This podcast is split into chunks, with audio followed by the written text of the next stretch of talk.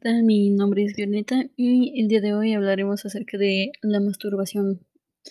Es un tema controversial, ya que tanto en, en los tiempos, bueno, en la antigüedad hasta hoy en día se sigue viendo algo como para personas que, que son solteras, que a lo mejor y tienen otro tipo de orientación sexual. Ah, empecemos primero acerca de cómo se define la, masturbación. Macari define que la masturbación, como, es como todo un acto estimulatorio que tiene a producir o incrementar la satisfacción sexual.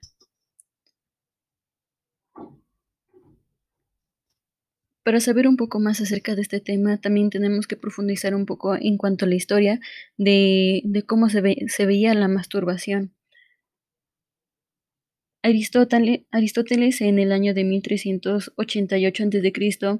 decía que esta era una práctica indigna de los hombres, exceptuando a los niños.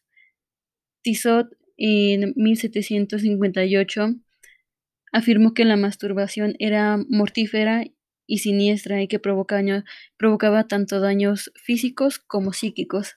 Y Ellis en el año de 1960 aseguraba que era un problema sexual. Y en cuanto a la religión, en la Biblia no aparece, no aparece como una prohibición expresa de, de la práctica, es más bien como una forma o viene de una forma implícita, ya que dice que todo acto sexual que no sea destinada a la, a la procreación tiene que ser castigada. Ahora bien, en la actualidad es más común escuchar a la gente hablar sobre estos temas, pero aún se sigue estigmatizando.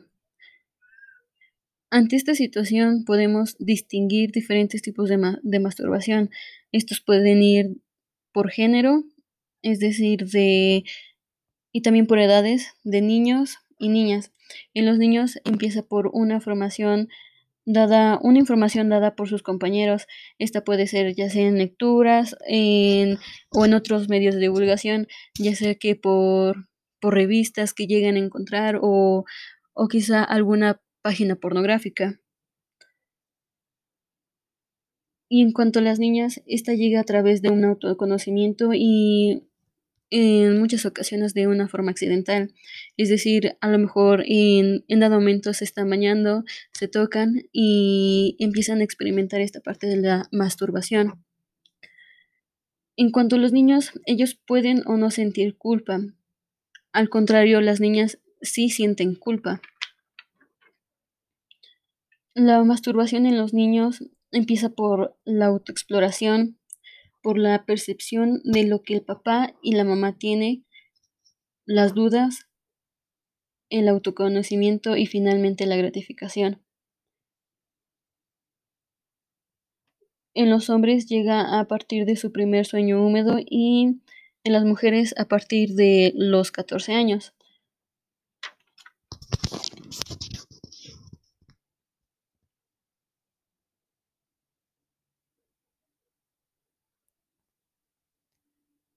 Bien, si hablamos acerca de si la masturbación es buena o es mala, en realidad, no, no, en cuanto a mi opinión, yo diría que no, no es mala, simplemente es una forma de autoconocimiento, de autoexploración, de satisfacer tus deseos sexuales claramente.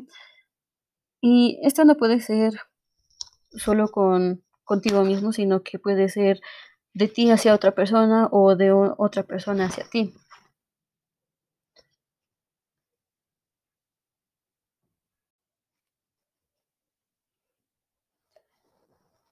Desde antes de los años de 1780 se consideraba que la masturbación era una práctica mortífera y esto causaba un daño sexual y esto conllevaba a un castigo divino e incluso se alcanzaba a difundir las ideas acerca de cuadros psicóticos relacionados con esta práctica. Debido un poco al cambio de la mentalidad, um, pasó a ser considerada como uno de los causantes de trastornos mentales compulsivos, como la, como la depresión o la psicosis delirante.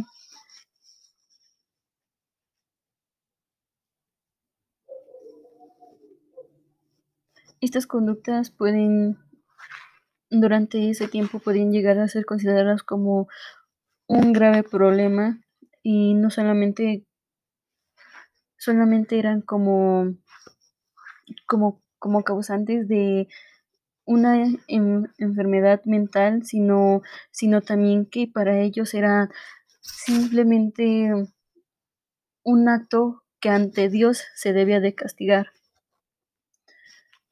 Sin embargo, en el año de 1960, Albert Ellis señaló que las conductas pueden llegar a ser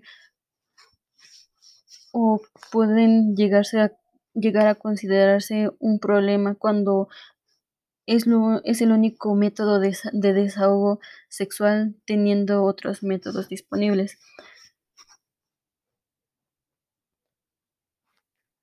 Según Macari, en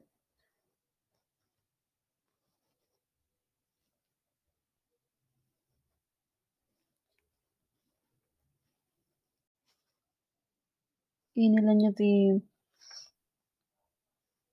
de 1983, este, él lo consideraba como una forma más fructífera de responder a la máxima capacidad sexual mediante una autoestimulación y un contacto perfectamente sano y normal, tanto para jóvenes, adultos y asimismo para ancianos. Después, Lacan le añade un componente de autoestimulación, lo cual llama fantasía. Sin embargo, menciona que la posible, que es la posible excitación sin la necesidad de una autoestimulación directa, es decir, excitarse solo con el pensamiento. Esto no lo sustenta con postulaciones nocturnas o los sueños húmedos, como se le llama comúnmente. Sin embargo, eh, también basándonos un poco en la lógica de Freud, mm, él buscaba la manera de ubicar esta autoestimulación directa a los pensamientos eróticos. Y si hablamos de un proceso numérico desde el año de 1953 hasta el año 2013, podemos ver un, un sesgo bastante pronunciado en cuanto a la masturbación, pues los hombres lo, lo hacen más que las mujeres. Por supuesto, esto se debe a que los hombres son más visuales y las mujeres son más del tipo auditivo. ¿A qué me refiero con visuales? Es que ellos, por ver, eh, de, de, inmediato ya empiezan a sentir cierta satisfacción en cuanto, en cuanto a lo que están observando. En las mujeres ha sido más reprimida la masturbación porque se dice que ellas no, deberían de hacerlo. En cuanto a los hombres, se puede notar como un tipo de pensamiento más liberal en cuanto a esta situación.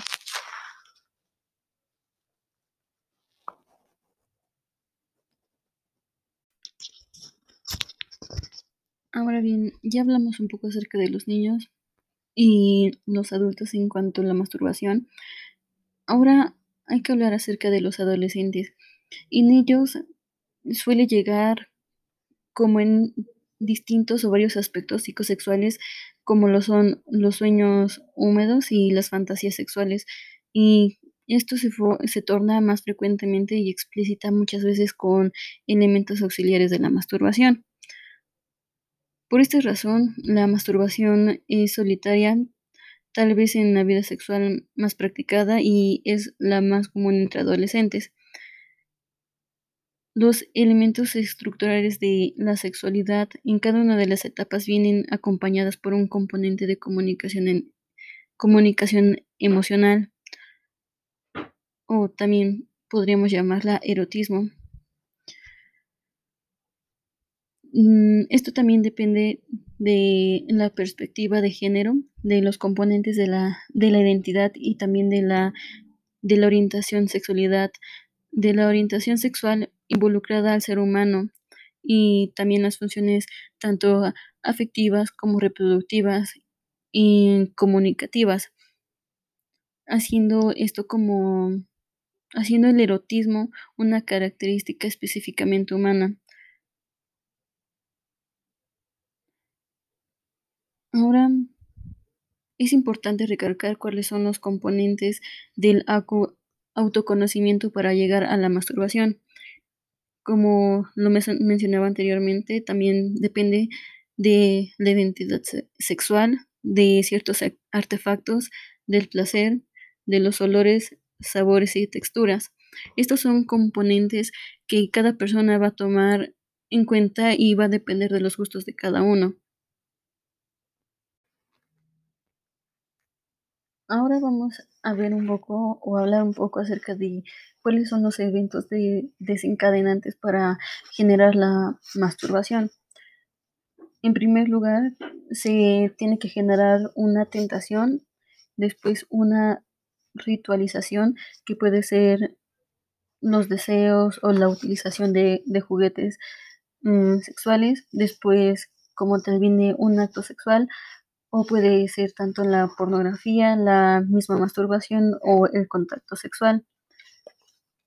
En cuanto a esta parte del acto sexual también vemos un miniciclo el cual comienza con, con la culpa, con la vergüenza y con y por consecuente la frase de no lo vuelvo a hacer y nuevamente repetimos ese siglo.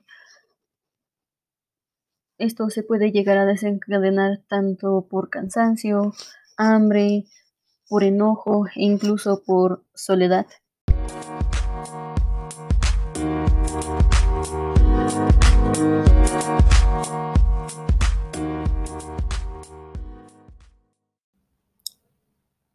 El día de hoy tenemos una invitada, es la señora María del Socorro, y ella es madre de dos hijos y nos va a hablar acerca de su perspectiva acerca de la masturbación. ¿Para ti qué es la masturbación? Es la estimulación de los órganos genitales con el objetivo de obtener un placer sexual.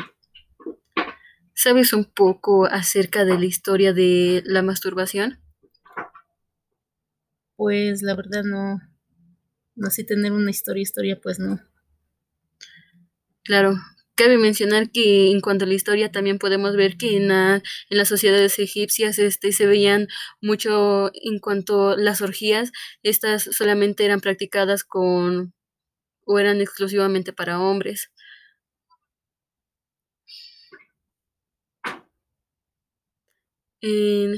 Para ti, ¿cuál es la perspectiva que tiene la religión hacia esta práctica? Pues la religión lo ve mal porque porque se supone que nada más este por ejemplo pueden tener relaciones sexuales solamente entre parejas y no uno solo. También sabemos que en cuanto la, la religión dice que, que todo acto sexual que no conlleva a la, a la procreación debe de ser castigada. ¿Crees que esta práctica sexual es actualmente muy común?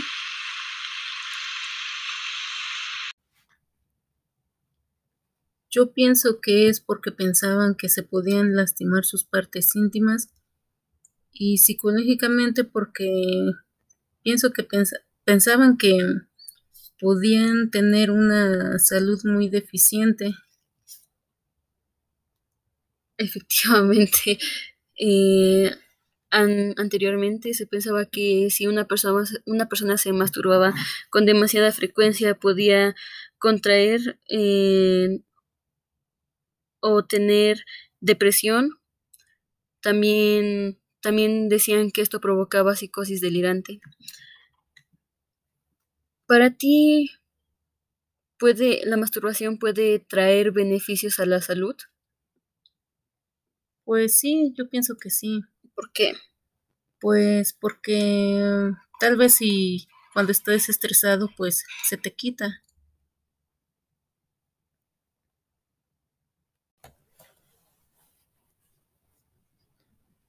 En la actualidad, eh, la masturbación sigue siendo visto como un tabú y tachado como una actividad vergonzante. ¿Y por qué es considerado un tabú? Porque la gente no, no ha aceptado, no lo ha aceptado. Mm, entonces es lo que moralmente no se acepta.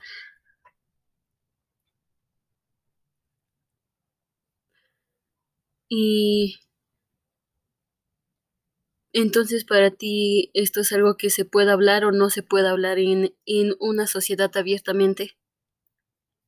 Pues sí se puede hablar porque hoy en día la gente ya es más abierta. ¿Por qué crees que es más común que, que se diga que los hombres lo hacen más que las mujeres? Porque los hombres, este, los hombres, este,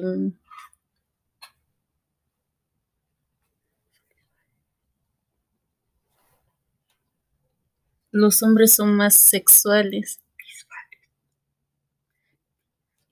visuales. Y las mujeres no. Es lo que yo aclaraba hace un momento, de que los hombres se guían más en cuanto a la vista y las mujeres son más del tipo olfativo y auditivo. Eh, ¿Tú lo habla- hablarías abiertamente con tus hijos? Pues sí, sí lo hablaría con ellos. ¿Por qué? Porque en realidad la masturbación es este es para evitar mucha, muchas este cosas. ¿Con cuáles? Como por ejemplo en los hombres, pues ahora sí que con el tiempo si se masturban no no podrían sufrir cualquier enfermedad, como por ejemplo este cáncer de próstata. Y en las mujeres, pues, este, solo, solamente sería por placer. ¿Por qué crees que actualmente las mujeres, bueno, en las mujeres no se acepta tanto la masturbación como en los hombres? Porque mm, porque la, en las mujeres pues es mal visto porque no porque la gente no, no lo acepta simplemente. Sí, desde la antigüedad ha, sido demasiado reprimido en cuanto se trata de la masturbación femenina, pues ellos lo ven como un aspecto o como una conducta sexual únicamente para los hombres. Y en realidad no ha sido así, pero desde el año 2013 esto se ha visto un poco diferente porque las mujeres ya son más libres y lo aceptan aún más que en años anteriores. ¿Por qué crees que antes lo veían como un acto dañino para la salud y no solamente nos referimos en un área física, sino también en un en, en la área mental o psicológica?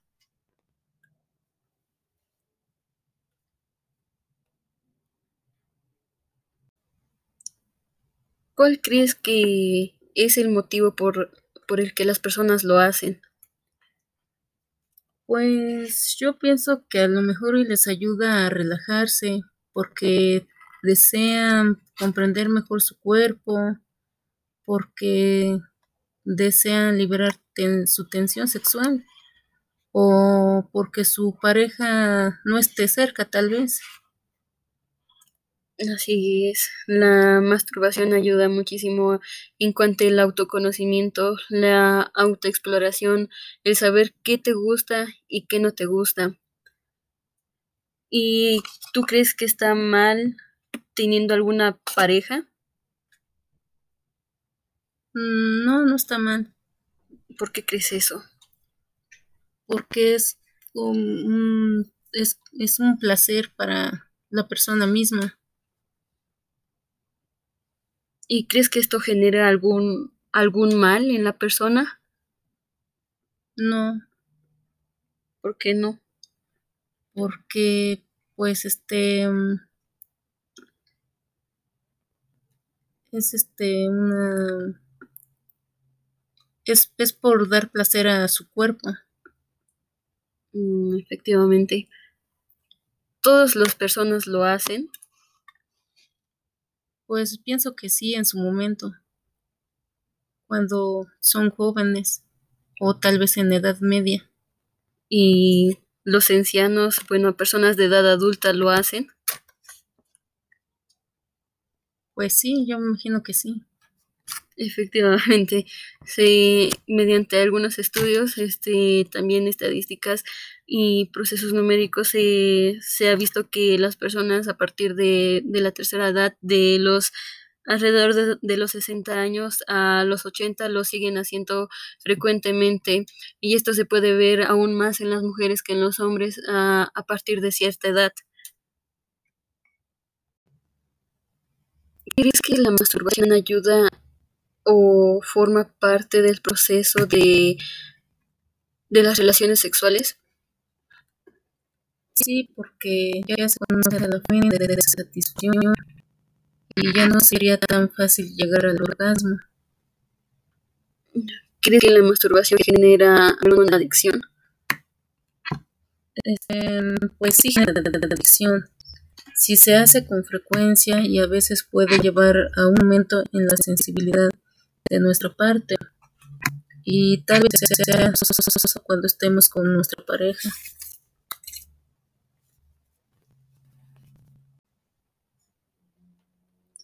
¿Y conoces algún mito acerca de la masturbación? Pues una vez mmm, una maestra me estaba contando que cuando un hombre está intentando ser padre, lo recomendable sería que no abandone la masturbación y lo óptimo es que lo haga cada dos o tres días para renovar el esperma y aumentar las posibilidades de tener hijos. Pero claro, eso es solo un mito, no creo que sea cierto. Efectivamente, los, los mitos son algo que no está llegado a la realidad y como bien sabemos, este, en, en en cuanto a la generación de los, los espermas, siempre se tiene, bueno, los hombres tienen, los tienen resguardados o almacenados y no se generan cada dos o tres días. Mm, muy bien, agradezco tu presencia y que hayas respondido todas las preguntas y que hayas dado tu opinión acerca de, de este tema. Pues muchas gracias por haberme hecho la invitación y pues espero haber sido de, de ayuda. Gracias.